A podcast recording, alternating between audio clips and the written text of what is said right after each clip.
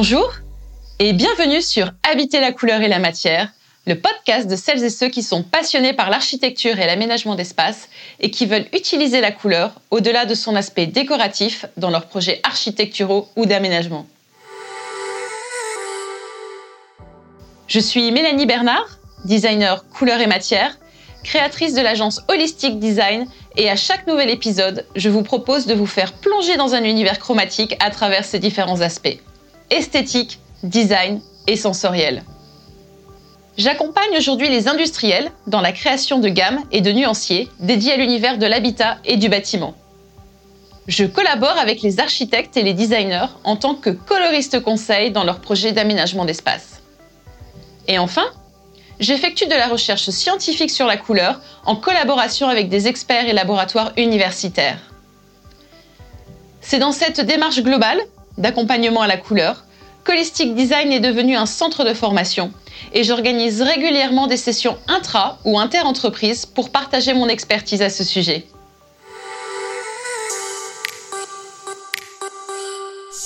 Comme je vous l'avais annoncé, dans ce second épisode, je souhaite aborder l'aspect sensoriel de la couleur à travers sa palette d'émotions. En effet, la couleur est partout depuis toujours. Et ce sont les couleurs de la nature qui ont permis à l'homme de survivre, lui permettant de reconnaître sa nourriture, son espace, mais aussi son temps. Cette relation primordiale rend la couleur familière à l'homme et au cours de notre vie, nous avons l'habitude de prendre quotidiennement des décisions sur la couleur de nos vêtements, la couleur de notre environnement, mais aussi la couleur dans notre journée de travail, et ce de manière très naturelle. Je dirais donc que depuis toujours, la couleur a accompagné l'humanité dans son destin, répondant à chaque fois à ce que l'homme lui demandait. Pour rappel, dans l'épisode sur la couleur et la perception de l'espace, je vous avais expliqué que notre cerveau crée des connexions rapides d'associations affectives et nous entretenons tous un rapport subjectif avec les couleurs. Pour autant, les effets de ces dernières tendent à une certaine universalité. Nous ne percevons jamais les couleurs de manière indépendante, mais toujours accompagnées d'autres couleurs. C'est ainsi que les émotions ressenties sont toujours la résultante de l'action de plusieurs couleurs. Notre palette d'émotions de ce fait est bien plus vaste que la palette de couleurs à notre disposition. C'est la raison pour laquelle une même couleur se voit associée à un nombre d'effets souvent très contradictoires. Prenons le rouge par exemple. Une même nuance peut ainsi avoir un effet érotique ou brutal. Le même jaune peut paraître ensoleillé ou criard. En architecture ou en aménagement d'espace, l'intensité chromatique d'une couleur est donc importante dans le concept coloristique. En effet, une couleur est soit stimulante, positivement ou négativement, soit apaisante. Si la couleur est saturée, à savoir très intense, elle est probablement stimulante. Si elle a une faible saturation, à savoir assez claire donc, elle est probablement apaisante. Ainsi, les bleus foncés très saturés stimulent l'esprit et leur utilisation est idéale dans une salle de créativité par exemple. Quant aux bleus clairs, beaucoup moins saturés, ils seront efficaces dans une salle d'attente pour créer une atmosphère apaisante et calme. C'est ainsi que la couleur, devient un levier extraordinaire en architecture et aménagement d'espace, car elle permet de renforcer le concept de l'expérience à vivre. Pour aborder la couleur à travers la palette des émotions, je vous propose de faire le tour du cercle chromatique, à savoir que je vais maintenant vous les présenter dans l'ordre de leur position en démarrant par les coloris solaires. La toute première couleur dont je vais vous parler est le rouge. La symbolique du rouge est liée à deux expériences primaires le feu et le sang. C'est une couleur qui produit de la chaleur, elle augmente la tension musculaire et de ce fait cause une pression sanguine beaucoup plus forte et une forte respiration. Elle a donc la vertu de stimuler le mental et peut donner l'impression que le temps passe plus vite qu'il ne passe en réalité. Parmi ses effets négatifs, elle peut aussi donner l'impression d'être sur le point d'exploser, agressif, impatient ou bouleversé. Le rouge se positionne idéalement dans une chambre, car lié à la passion, au désir, mais aussi dans la salle à manger où il stimule la conversation. Cette couleur reste à éviter dans les pièces chaudes ou qui reçoivent de la lumière directe. Elle est aussi à éviter dans les espaces de bureau et les salles de méditation, car on risque très vite de s'y sentir survolté. Deuxième coloris, proche du rouge, le rose. Le rose est la couleur de l'expression d'un amour attentionné et empathique. Tous les sentiments attribués à cette couleur sont positifs. Le rose nous affecte différemment selon sa teinte et son intensité. Les roses doux et chauds, comme le rose layette, sont apaisants car ils évoquent la douceur du nourrisson. Les roses plus saturés et froids, comme le magenta, sont physiquement stimulants car très intenses. De manière très générale, il peut aussi projeter une impression de fragilité émotionnelle, émasculation et fatigue physique. Ce coloris est donc à préconiser dans les chambres d'enfants, de par son apport réconfortant et apaisant. Le rose pâle, et j'ajouterai même la palette des vieux roses, est à éviter donc dans les salles d'activité à cause de son côté apaisant. Après le rose, je positionnerai l'orange. Cette couleur, vous vous en doutez, tire son nom du fruit et en a conservé son caractère exotique. C'est un mélange de rouge et de jaune. Le rouge va renvoyer à des qualités d'énergie, de force et d'enthousiasme, et le jaune plutôt au bonheur, à la bonne humeur et à l'optimisme. L'orange est donc une couleur très malicieuse qui stimule l'interaction sociale et l'échange. C'est la couleur de l'abondance. Parmi ses effets négatifs, elle peut paraître trop ludique, trop futile, voire surexcitante. De ce fait, elle se positionne idéalement dans une cuisine ou une salle à manger car elle encourage les relations sociales, stimule l'appétit et favorise la digestion. À éviter, les monochromes. Et par monochrome, j'entends une application de la couleur sur tous les murs, et plus particulièrement dans un bureau ou dans une salle de méditation. Car en effet, vous l'aurez compris, il pourrait y être difficile de s'y concentrer au vu de son côté énergisant. Enfin, je vais terminer le descriptif des coloris solaires par le jaune.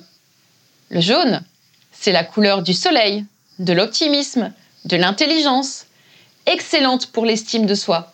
C'est aussi la couleur de la colère, de la duplicité et de l'envie. Couleur de l'illumination, de la raison, mais aussi couleur de ce qui est méprisé et couleur du traître. Difficile d'imaginer plus ambivalent que le jaune.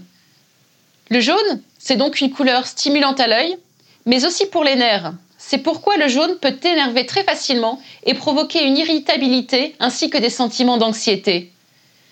Cette couleur est donc idéale dans les couloirs car ils sont souvent sombres et souvent sans éclairage naturel. Elle est aussi idéale dans les coins petit déjeuner, parfait pour démarrer la journée dans la joie et la bonne humeur. Et enfin, dans les espaces sombres bien évidemment, car elle y apporte lumière, chaleur et convivialité. Le jaune reste cependant à éviter dans les chambres. Avec le temps, il y a un risque de se réveiller irritable et contrarié. Et dernier point, il faut l'éviter dans les espaces qui paraissent déjà surchauffés. Passons maintenant à la palette des coloris froids avec le vert. Quintessence de la nature, le vert est une couleur calmante, apaisante et symbole d'une idéologie, d'un mode de vie. Sa teinte semble offrir un certain repos à l'esprit et donne le sentiment que les heures passent plus vite. Il abaisse la pression sanguine, d'où sa très large utilisation dans le milieu médical. Parmi ses effets positifs, il donne un sentiment d'harmonie, de paix et de réconfort. Coloris rafraîchissant, reposant et réparateur. Le vert est idéal dans une chambre, un bureau ou un salon. À éviter cependant le vert citron dans la chambre, car le jaune qu'il contient stimule trop le système nerveux. Arrive enfin la couleur préférée, le bleu. Le bleu, couleur associée au ciel et à l'eau, est perçu comme léger et atmosphérique. Il inspire la paix et l'introspection. Couleur universellement aimée, elle est aussi susceptible de diminuer la pression sanguine et de calmer le pouls ainsi que la respiration. Il est considéré comme plus apaisant par les nerveux. Sa grande particularité tient au fait qu'il n'est associé à aucun sentiment négatif. Ses qualités sont notamment la logique et la lucidité. Les bleus clairs sont associés à la tranquillité d'esprit, à la sérénité, à la réflexion. Ils réduisent le stress mental, soulagent la tension et favorisent la concentration. Son utilisation est idéale dans les chambres, surtout dans sa version plus claire pour aider à se détendre et à se préparer pour la nuit. Le bleu est idéal aussi dans les espaces de bureau, car il favorise la concentration et la créativité. La version turquoise, quant à elle, reste idéal dans la salle de bain pour réveiller le corps et l'esprit. Attention cependant à ne pas utiliser un turquoise beaucoup trop vert qui a la fâcheuse réputation de donner une mauvaise mine, difficile donc pour démarrer la journée. Le bleu est à éviter dans les cuisines et coins repas car il peut couper l'appétit. À éviter aussi dans tous les espaces qui sont déjà froids. Pour clôturer cette exploration chromatique, je termine avec le violet. Le violet, couleur calmante et quelque peu mélancolique, représente la couleur du martyr, de la souffrance qui conduit à l'amour et de la vérité. C'est la couleur des veuves et des palmes académiques. Il revient périodiquement dans la mode, mais malheureusement, il ne dure jamais. Aucune autre couleur que le violet ne signe des oppositions aussi tranchées. Le violet, par le mélange du rouge et du bleu, symbolise l'union du masculin et du féminin. Ce coloris est donc fortement imprégné de cette union contraire. Symbole du luxe, de la qualité, de la conscience spirituelle, du sang-froid et de la sagesse, il renvoie aussi à des notions d'introversion et de décadence.